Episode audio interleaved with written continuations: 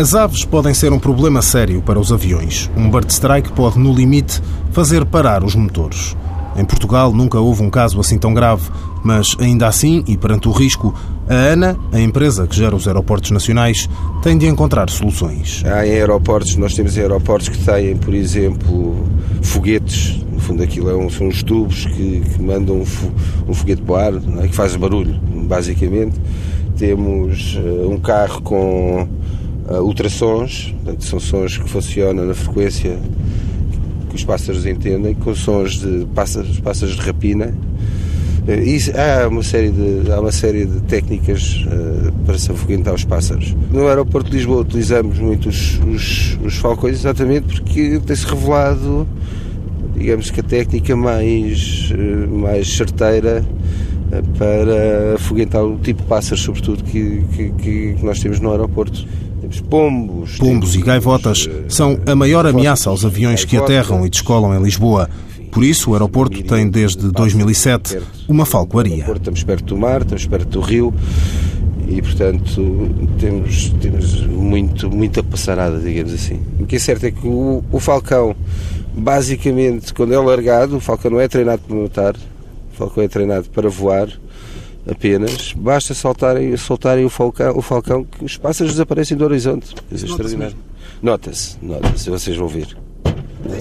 Têm tido muitos problemas potenciais, ou seja, eh, os prejuízos seriam muito. Todos, e de que ordem? Todos, todos os aeroportos têm, têm problemas deste género e cabe aos aeroportos precaver situações de bird strikes. Hum, obviamente que é uma questão de sorte, digamos assim. Vocês lembram-se daquela história em Nova York com o avião que amarou, é? Foi também uma questão de strike com patos. É? Rui Oliveira, o porta-voz da ANA, passa a pasta da visita a quem lida com os falcões todos os dias. António Carapuço assume as funções de anfitrião. Sou o responsável, com o meu sócio da empresa Volataria. Eh, fazemos parte de uma equipa. Eh, hoje está aqui o Hugo Souza de serviço, aqui no aeroporto. Eh, a nossa missão aqui é fazer o controle da avifauna no aeroporto. O aeroporto de Lisboa é uma mancha enorme de planície no meio de Lisboa com um biópto muito rico em, em vegetação. Eh, a vegetação atrai naturalmente aves granívoras que, por sua vez, eh, atraem os predadores naturais delas. O que quer dizer que são, a concentração de aves pode colidir com a navegação aérea, causar alguns estragos, e daí a nossa missão é, usando os falcões, para eh, fazer o afastamento dessas aves este terreno tem eh, características muito particulares. Eh, a localização. É, este é dos poucos aeroportos, pelo menos europeus, que ainda estão dentro da cidade. E, e é uma área enorme, são quase 900 hectares. Tem muita vegetação, como podem ver, tem uma manutenção muito forte. Depois há uma conjugação em que nós aconselhamos em cooperamos com o departamento próprio aqui da ANA, que controla estes espaços verdes, quer em termos de, de cortes, quer em termos de, de gestão do espaço, para diminuir não só a produção de sementes e a atração natural de, para as outras aves, desde as, as manchas d'água, também as redes que podem permitir a entrada de cães para dentro do espaço do aeroporto. A volataria tem cinco falcões em permanência nas instalações do aeroporto de Lisboa. O regime de treino destas aves é, é sempre acompanhando o ritmo natural, tal como aconteceria na natureza. Eles uh, voam não por prazer, isso é uma ideia humana que achamos que a liberdade está ligada às asas e eles não, eles fazem como nós. Eles voam porque, por necessidade, para se alimentar, para afastar possíveis competidores, para exibições de caráter sexual e tudo mais. Ponto. O resto do tempo descansam. Daqui seguimos, eles não fazem habilidades de circo, nós fazemos é o acompanhamos o ritmo natural e aproveitamos da necessidade deles de voar para lhes proporcionar o alimento e levá-los a fazer aquilo que há necessidade de ser feito. Entre aterragens e descolagens, o movimento de aviões é constante. Os falcões habituam-se à presença dos gigantes aparelhos e ao ruído. Afinal, passam o dia inteiro no aeroporto, mesmo ao lado das pistas. Aqui é a nossa equipa de falcões.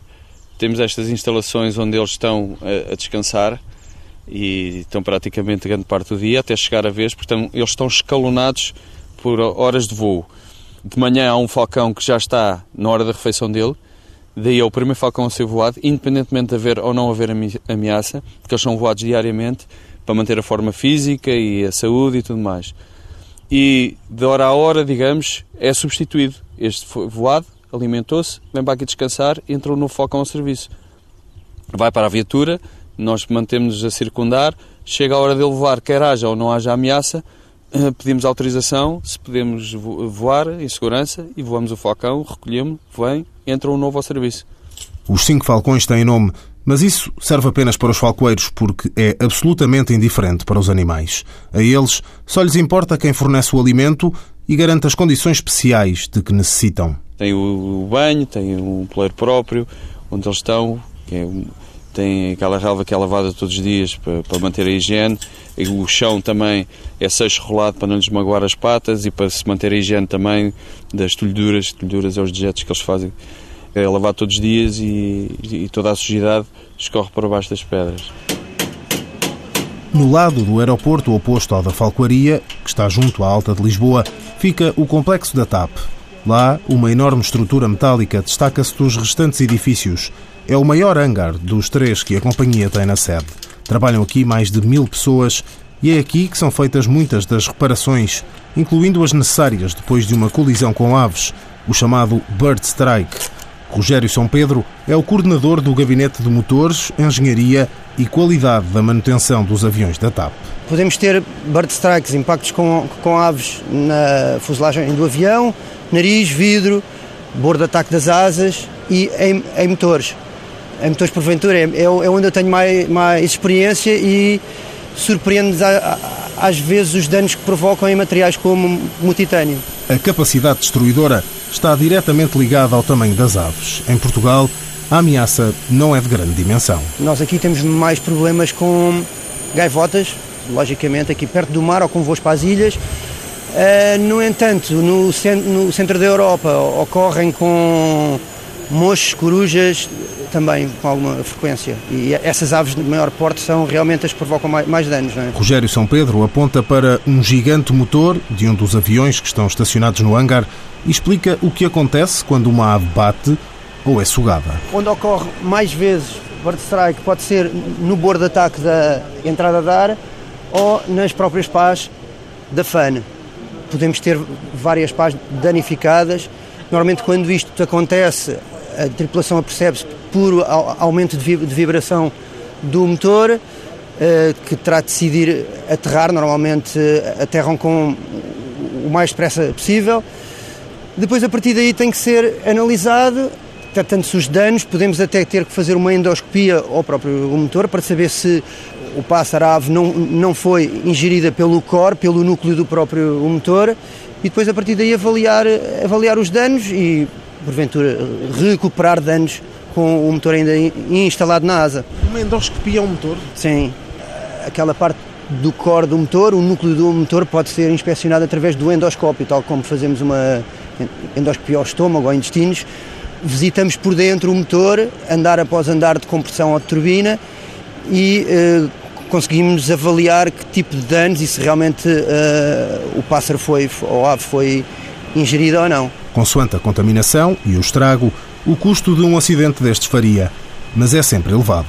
Cada pá do motor destes ronda aos 50 mil dólares, uh, são 34. Uh, eh, ainda há poucas semanas tivemos um caso que foram sete pás abatidas, portanto dá para, dá para fazer as contas. Só em paz, não é? Fora o impacto operacional que teve, que, que foi um flat return, o avião voltou para, para, para o aeroporto de origem, enfim, custos com passageiros, depois a manutenção teve de lá ir, levar paz para substituir, substituir, fazer a tal endoscopia, o avião ficou 24 horas no chão e mesmo assim foi algo que correu bem. São sempre milhares ou mesmo milhões de euros de prejuízo que recaem sobre as companhias aéreas. António Monteiro, porta-voz da TAP, revela que em 2013 a transportadora registrou uma média de quase um bird strike a cada quatro dias isto em todas as rotas em que opera. Infelizmente, com muita frequência. Os números de 2013 dizem-nos que a TAP foi vítima de situações destas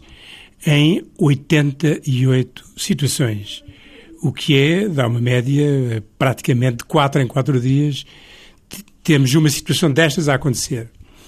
A maioria é, obviamente, em Lisboa, porque é onde temos a nossa base e onde todos os aviões praticamente partem e, partem e saem, mas, obviamente, que se estende também por outros, pelos aeroportos onde operamos. António Monteiro salienta que é mais fácil calcular o número de ataques do que propriamente quanto eles custam à transportadora. É, sem dúvida, um custo muitíssimo elevado e que pesa nas contas da companhia. Para além das situações de custos diretos, de reatores danificados, aos custos relacionados com a imobilização das aeronaves e aos custos relacionados que às vezes obrigam eh, até afetamento de aviões que a TAP, em situações de ponta, não tem de reserva para não agravar o problema em termos de passageiros afetados, e há situações que, em que o passageiro é afetado.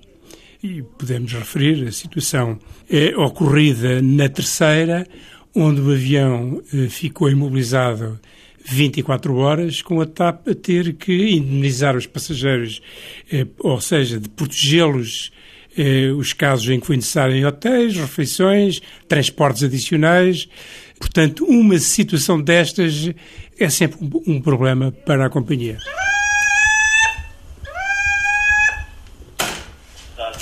O outro tinha 700 e tal, este é um bocadinho maior, apesar de ser irmão dele, já tinha 815, 820.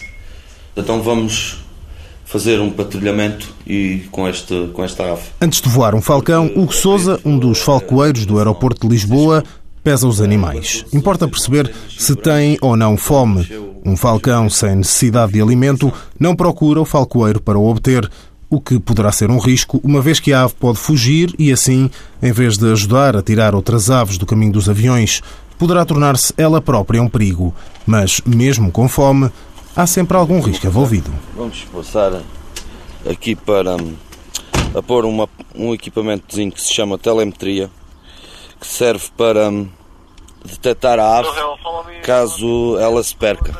Uh, não, o treino e, o, e, o, e, a relação entre o falcoeiro e o falcão não é equivalente a um, a de um cão com, com, com o tratador ou com, ou com o dono. uh, e por vezes pode acontecer que eles esqueçam a, a necessidade que têm de voltar para nós e vão à vida deles. E nesses casos nós utilizamos este, esta ferramenta que emite um sinal de rádio uh, que depois nós temos ali um receptor que, que, recebe esse sinal de rádio e através desse sinal vamos, vamos à procura uh, da ave. Uh, já alguns quantos. Uh, de, de, de fugirem e nunca mais aparecer, não, nunca aconteceu. Uh, mas fugir. Do, sim, por semana, pai, uma, uma ou duas vezes. Uh, acontece. Uh, porque um, não são máquinas e não os conseguimos controlar, ainda mais quando eles estão em voo. Por vezes não, não respondem da maneira mais certa. O Tição, nome dado por ser mais escuro do que os irmãos, que são todos castanho claro, segue numa jaula de ferro dentro de uma carrinha até ao local onde vai voar. Portanto, vamos iniciar então sem rádio. O patrulhamento Uh, normalmente é feito uh, de, de, hora a hora, meia meia hora. Não temos uh, um horário certo porque porque a falcoaria tem muitas boas capacidades para fazer controle de aves, mas tem um senão que pode ser as aves podem ficar condicionadas àquele local e àquela hora de, da existência de um, de, um, de um predador e depois a perceberem-se que durante outros períodos não existem predadores. E então uh, nesse, nesses períodos em que nós não, não, não estávamos lá, as aves uh, uh, apareciam e nos períodos que nós iríamos lá estar, elas não, não estavam. Uh, aprendiam quando é que vocês... Aprendiam quando nós lá chegávamos. Uh, e para isso não acontecer, nós não temos nem local nem, nem hora específica para fazer o controle para que isso não aconteça. Porque outros meios que nós já utilizamos, como aqui por vezes temos que usar o megafone, se for utilizado indiscriminadamente, tem esse inconveniente que é poder causar confiança às aves de que, que não é prejudicial para elas. O que Sousa estaciona o carro no final da pista 1735. Vamos ver como é que este voa hoje. então vamos, vamos voar. Uh, está aqui estas placas. Normalmente uh, os acessos estão vedados. Daqui para a frente é, é quando é, é necessário pedir à torre para voar. Uh, mas só é necessário pedir à torre se for eu a entrar lá dentro, ou eu ou o veículo. No caso da ave, não há necessidade, porque uma vez que, que se estivéssemos constantemente a pedir à torre para voar, uh, a torre tem mais que fazer do que estar a, a receber pedidos do Falcoeiro para, para voar. Os únicos casos em que pedimos autorização à torre é se for necessário entrar com o veículo a partir destes limites ou entrar na, nas áreas operacionais, pistas e taxiways. De outra forma, não há grande necessidade de pedir à torre. Apesar de alguma relutância em deixar a luva, o Tição lá levanta voo.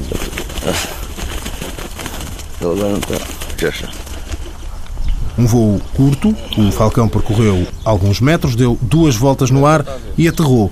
Ainda assim, o suficiente.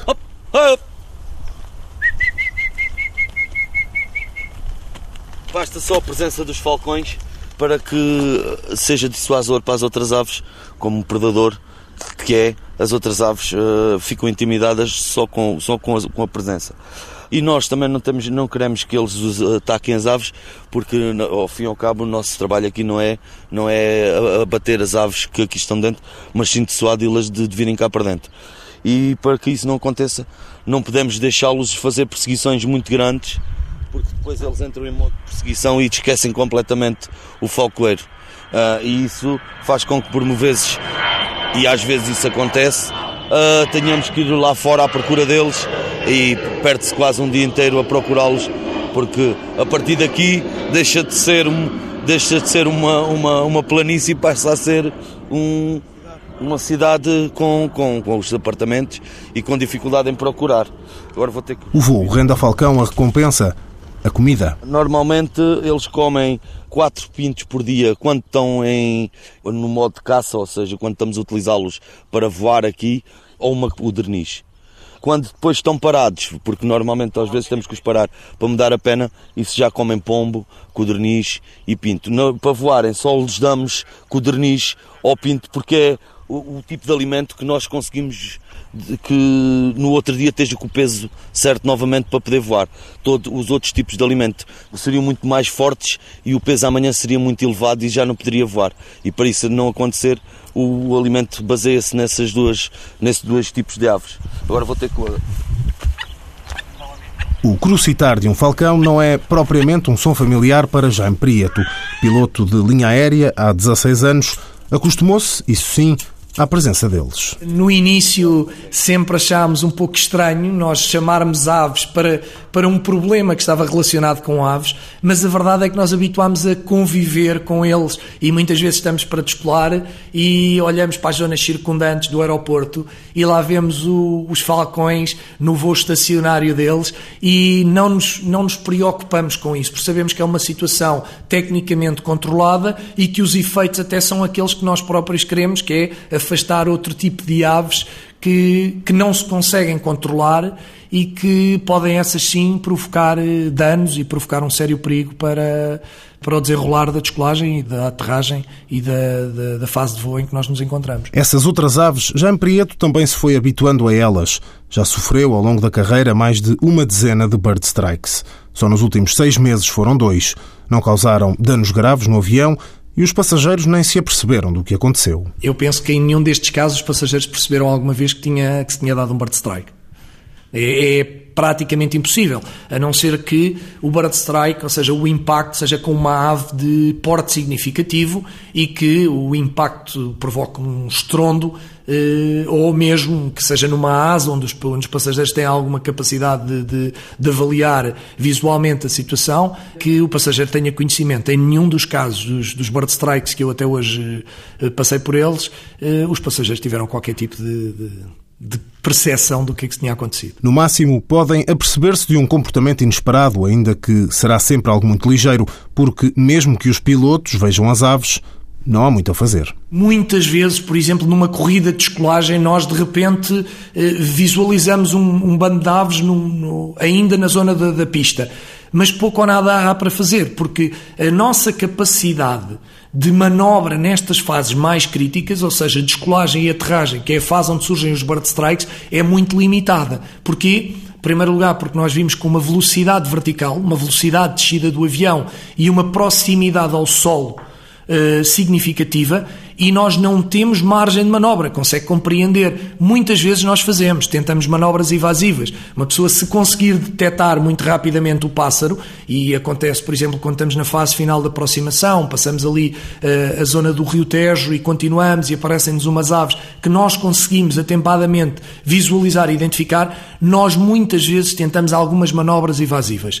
Mas todas estas manobras são mais limitadas quanto maior for a nossa fase de aproximação à pista. Uma situação que é treinada pelos pilotos nos simuladores de voo. Uma das consequências mais graves que os bird strikes assumem é a falha de um motor, o que não é impeditivo da continuidade do voo, mas a probabilidade disso acontecer é bastante reduzida. Nos Estados Unidos avaliaram-se 12 anos foi a década de 90 até o início dos anos 2000, em que houve mais de 39 mil, cerca de 39.500 eh, bird strikes reportados, impactos de, de aeronaves com aves, dos quais só em 39.500, só cerca de 1.500 provocaram estragos significativos na aeronaves e só cerca de 10 estragos e muito significativos que implicaram, eh, digamos, a reforma técnica da, do avião.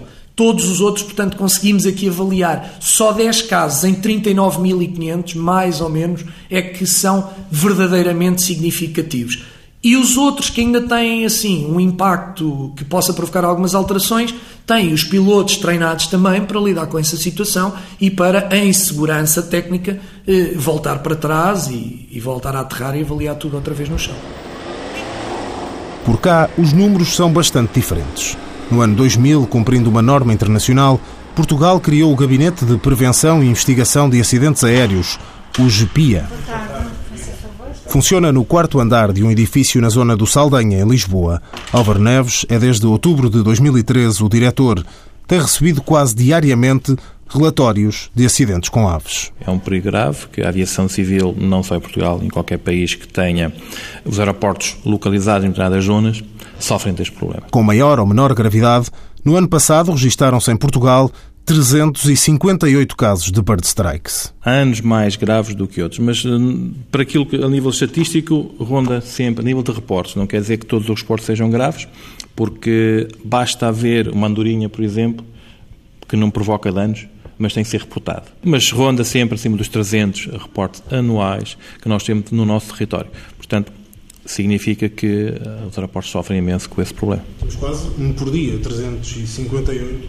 Sim, sim, praticamente dá um por dia. Uh, mas tudo depende dos meses do ano em que estamos, porque normalmente na primavera, na primavera outono e nas, na, no caso das ilhas, quando há migrações de aves, às vezes acontece dois e três por dia. A explicação está na geografia. Somos um país periférico encostado ao mar, as ilhas também, então temos aves uh, de grande porte, o caso das gaivotas, que são aves uh, críticas, porque são lentas, são aves que por norma usam a pista para estacionarem e em grandes bandos, bandos de posso dizer centenas, em alguns bandos são milhares, uh, o que cria dificuldades, porquê? Porque quando o avião se aproxima, elas são lentas a levantar, e quando levanta é uma nuvem negra.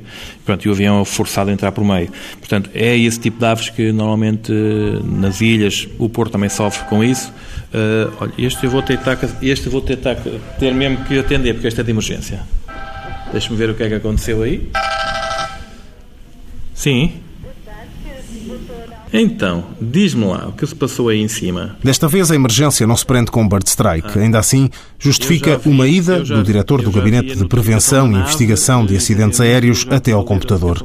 Se fosse um Bird Strike, era precisamente aqui, na página online, que deveria ser feita a denúncia do acidente. Abrimos a página do, do espia e, efetivamente, a página do espia pronto, é uma página que, como é evidente, vai falar de, de, de segurança e vai falar de prevenção e que nós temos aqui reporte de acidentes e temos aqui os telefones, o telefone que de, eh, digamos assim, emergência que está H24 comigo, é este número que as pessoas têm acesso e depois, se nós viermos aqui, tem aqui uma série de notificação de acidentes e incidentes. Isto serve para particulares como para as grandes companhias aéreas? Seja... Sim, toda a gente tem efetivamente a oportunidade de participar ao espia o acidente ou o incidente, seja uma companhia aérea regular, seja uma companhia charter, seja uma low cost, seja um privado.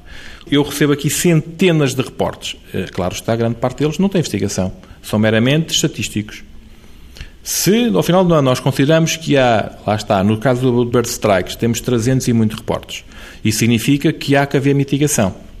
Há que ver onde é que há o maior número de reportes, onde é que são os aeroportos críticos e trabalhar aí. Este ano de 2014, nos primeiros meses, os Açores estão na lista desses pontos críticos. Tanto Ponta Delgada como As Lajes como Santa Maria têm sido atacados com imensas aves e os reportes têm sido quase diários com situações graves.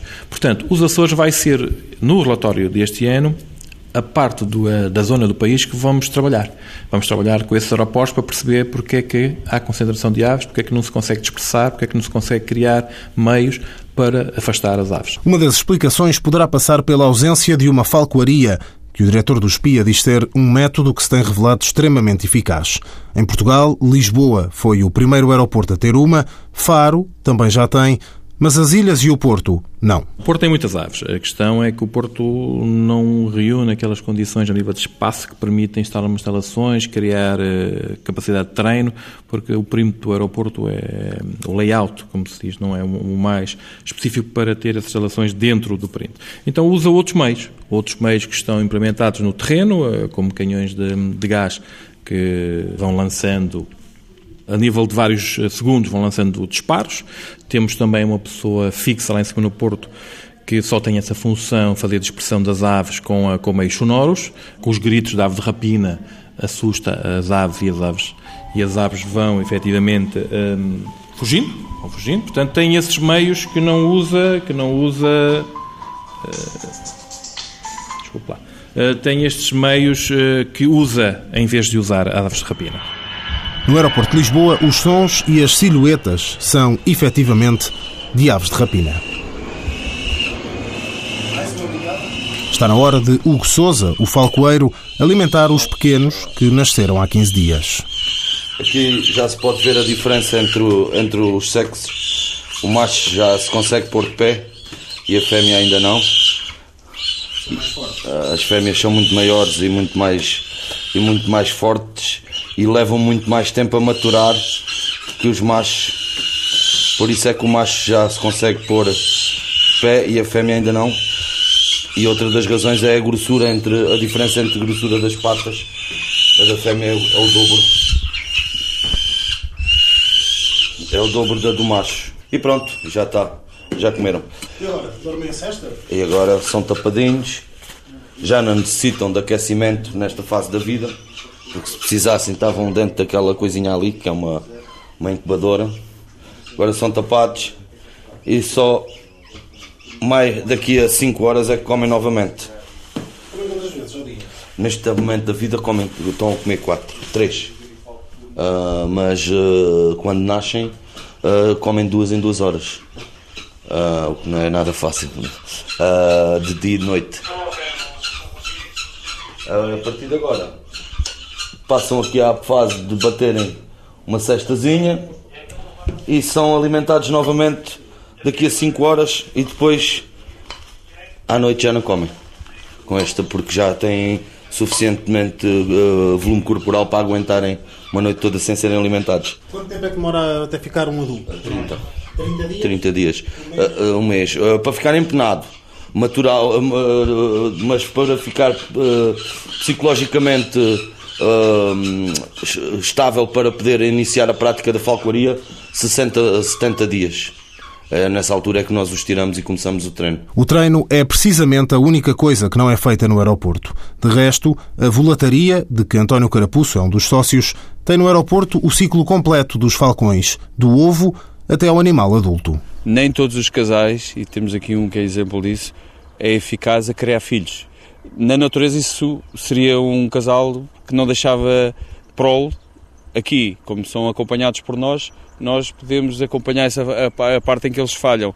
Por outro lado, também há uma, uma necessidade nossa de poder eh, criar especificamente e acompanhar desde o estado de ovo até o estado adulto e escolhermos os mais aptos para continuar os reprodutores. O que nós vamos agora ver é o princípio do ciclo. Temos aqui, depois passaremos ali fora, temos aqui as, nós chamamos mudas, que não são gaiolas porque não têm redes que poderiam magoar e danificar as aves.